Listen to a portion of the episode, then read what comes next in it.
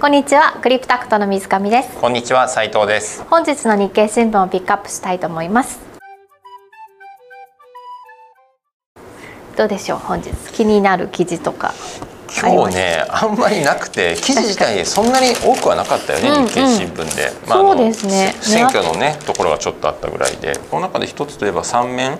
にある石炭火力全廃2つの対立対立軸っていうところで、はいこれちょっとね僕もあんま知らなかったんだけど、うん、あのまあ、地球温暖化対策を議論する第26回国連気候変動枠組み、まあ、COP26、はい、うんぬんかんぬんっていうのがあって議長国のイギリスが日本に石炭火力、まあ、全廃しろと、うんうん、まあ、要は捨てろと、うん、でいうのをなんか求めたらしいんですよね。うん、であのまあ、イギリス側の発表にはそれが明記されていて、はい、まあ、日本側の公式仕様には実はないっていうところで、はい、結構揉めてるんだろうなみたいな。うん。で石炭火力欧州はもう結構積極的にも廃止していく欧米か、ね、まあ、それを書いて何年までに廃止っていうのが各国打ち出してる中日本は逆に電源比率は何パーセント計画みたいな。なんか削減ある程度しますみたいな。ちょっとまあちょっとじゃないけどね、まあ、今3割ぐらいあるからそれを 19%10% ぐらい落とすけど、うん、まあでも引き続き石炭火力は使っていきますよっていうのが日本は言ってるスタンスで、うん、それに対していやもう使うのやめようぜって言ってるのが、まあ、議長国イギリスはじめ。うん。でここ多分結構揉めてそうなところと、うん、まあこれだから日本とあの、ね、欧米っていうのもあるけど一方で先進国対新興国っていう観点でこれも前ちょっとね言ったような気もするけど、うん、まあ、新興国からすると、ね、あのそれそのまま「はいそうですか」って受け入れ、まあ、要は石炭火力含めてあの、まあ、自分たち、まあ根本的なところで言うとさもう先進国は成長しきった後だからいいけどいやうちらまだ成長してないからみたいな、うん、そのなんかそこで成長するのにいろんな制限勝手にこういうのやめてくんないみたいな。そうですよね。自分たちはその成長する際にたくさん使ったでしょうっていうしかもまあもっと言うと温暖化の原因は君たちでしょみたいな、うんうん、この過去の一番使ったの君たちじゃないかと、うん、自分たちの国はそんなに排出これまでしなこなかったのだからこそこれから成長に対して使わせてよっていうのはさ、うん、まあそこまではっきり言うかどうかと思うか根本あるよねそういう思想は。うんうんうん、それ先進国と新興国で対立もあってっていうところでいやこれだからあの、ね、もちろんどういう決着につくか分かんないけどもやっぱりあのこっからどういう妄想をするかでいうと一つはやっぱ原子力ですよね。うん、やっぱ日本そうは言っても石炭火力使う前提で書いてるけども、うん、まあ、ここまではっきり議長国のイギリスに言われちゃったりとか。確かに結構強い圧は感じました。そうそうそう、うん、先進国で唯一と言っていいぐらい、うん、一番なんか石炭は使いますって日本言ってるから、もっと減らせとか全廃しろって言われると。あの考え方2つあってそれに対してまあ抵抗するってやり方と、まあじゃあ分かりましたとでその代わり代替エネルギーが必要だから、じゃあそれも石炭火力とかベース電源で変えるってどうなんのっていうと、まあ、原子力とかになってきちゃうよね、うん、もちろんあのガス火力っていう選択肢もあるんだけども、まあ、ガスも結局、ね、二酸化炭素を生み出すから、うん、まあ、結局遅かれ早かれ同じ流れになるよねっていうともう原子力いっちゃうかみたいな。うんでそうするとさ今度は原子力なんて推進派からすると、これレバレッジに取れるよね。いやえそんなに言われてんだったらなおさらもう原子力再稼働させようぜみたいな、うん、もうもっと再稼働させようよみたいな。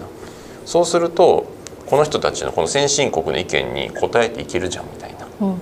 ていうやり方っていうか話もあったりとか、うん、あとこれ記事の最後の方に実は書いてるのがその車、ガソリン車のその取り扱いも EU と日本で結構差があるみたいな。はい、あの EU なんかは2035年までにもうハイブリッド車とかガソリン車も全部禁止みたいな。本当だ。もう EV オンリーみたいな、はい、ってしか販売認めないよって言ってて、うん、でも日本はあの EV だけじゃなくてハイブリッドも OK みたいな、うん、本当ガソリン燃料のみはダメよって言ってて、うん、そこちょっと温度差が結構ありますと。であのこれはやっぱり自己ねあのいろんな観点あるっていうのは、まあ、そもそもガソリン車だけあごめん間違えたあの電動のみだと困る地域もあるよねとか、うん、まあね、よく言われるのが寒冷とか寒いところ北海道とかもそうかもしれないけどむっちゃ寒いところとかだと、ね、エアコンとかさやっぱりあの電気でそれやるとすぐなんなんていうのかなこうあんまり航続距離伸びなかったりとかして。あのガソリンだったらさエンジンかけて、それであったかい空気くるけどみたいな、まあ、例えばそういうのとかいろいろあったりしてあまり不向きだよね。寒い地域で不向きだよねとかね、えー、そうなんですね、うん、っていうのあったりとか。あの、まあ、あとそもそもねあの自国にすごい自動車産業がいっぱいあって、ね、日本のもの、まあ、もちろん EV もあるけどもハイブリッド車とかすごいさ日本車日本メーカーであの作ってるから。うんじゃあそれを今更なしにするのとかねなしにするにしてもそんな急にはできないよねとか、うん、まあ、いろんな思惑が絶対あるはずででその中の一つとしてさやっぱりこの電源構成日本の電源構成がそうは言っても二酸化炭素を生み出すような電源結構多いよねと、うん、だから別に電動化したってさそもそも効果そんなにあんのみたいな議論だってまあちょっとあって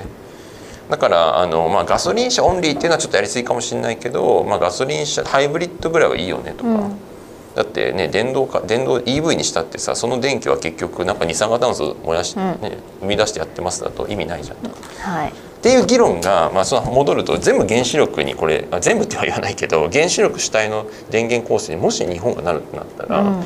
あじゃあやっぱり EV もいいじゃんみたいな。確かに。そしたらねあの最初から最後まで。そう。なんか二酸化炭素を生み出してそんななくないみたいな。うん。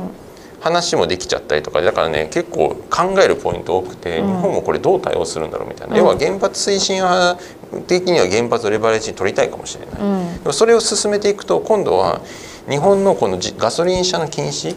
云々の政策もよりこうなんかなんかいろいろな意見の中の一つとしてさなんかもともと電源構成的に意味ないでしょみたいな話がちょっと使えなくなってきて、うん、そうすると車はより EV 化するなんか話が進んじゃいそうだしでそれで日本としていいのかとかその車の話とかいろいろこう入ってくるような確かに。ちょっと難しい判断難しそうな感じでまさにね日本側の公表資料には記載がないっていうのが もうまさにその象徴。今もうちょっとそれ面白いなって思いました、うん、ここ論点にしたくないみたいなね、うん、いうのが伺える感じですよね。うんうん、このままだと電気その自動車の話になると日本のその自動車メーカーたちって海外に輸出できるのはもうごく一部になっちゃうってことですか？えっとね海外ではもう海外の車海外で作ってると思う。そもそもそもだけどね。だからまあでもおっしゃる通り例えば、e、このままなったら EU ではもう EV しか売れないから、うん、EV のものしか売れないし。だからハイブリッド車作ってもそれは日本でしか、うん、まあアメリカとかね、まあうんうん、他のエリアとか。なんかそういう感じになってくると、うん、そしたらなんかそれはそれで結構大ダメージまでいかないですけど、うん、結構輸出のところが。そうね。だから輸出まあ輸出って言ってももう本当に現地生産してることが多いから、うん、実際には、うん、ただやっぱり現地生産ももしハイブリッド今作ってたらそれを EV に変えていかなきゃいけないし、まあ、もちろんねここから15年後の話なんだけど、まあ、15年14年かな。なんかまあその間に全部工場とかもさやっていかなきゃいけない。で、まあ、結構大変だよねこれ、うん、大変そう、うん、そうなんですよね。だからまあちょっと今日の記事としてはこのトピック、うんうん、まああえて言うとやっぱ原発来るかもねみたいな、うん、やっぱり来そうだと、うん、まあ19をゼロにするってことはさすがにないと思うけど、うん、じゃあもっと減らせって言われてるからじゃあもうちょっと減らすかもしれないし、うん、そうするとやっぱりさ最後の最後原発に頼らざるを得ないみたいな。なんかいずれにしても頼頼れる電力は。そう。推進派の声が強くなりそうみたいな。ところはありますよね。確かに原発銘柄関係関連銘柄はちょっと要チェックかもみたいな。面白いと思ったらいいねチャンネル登録よろしくお願いします。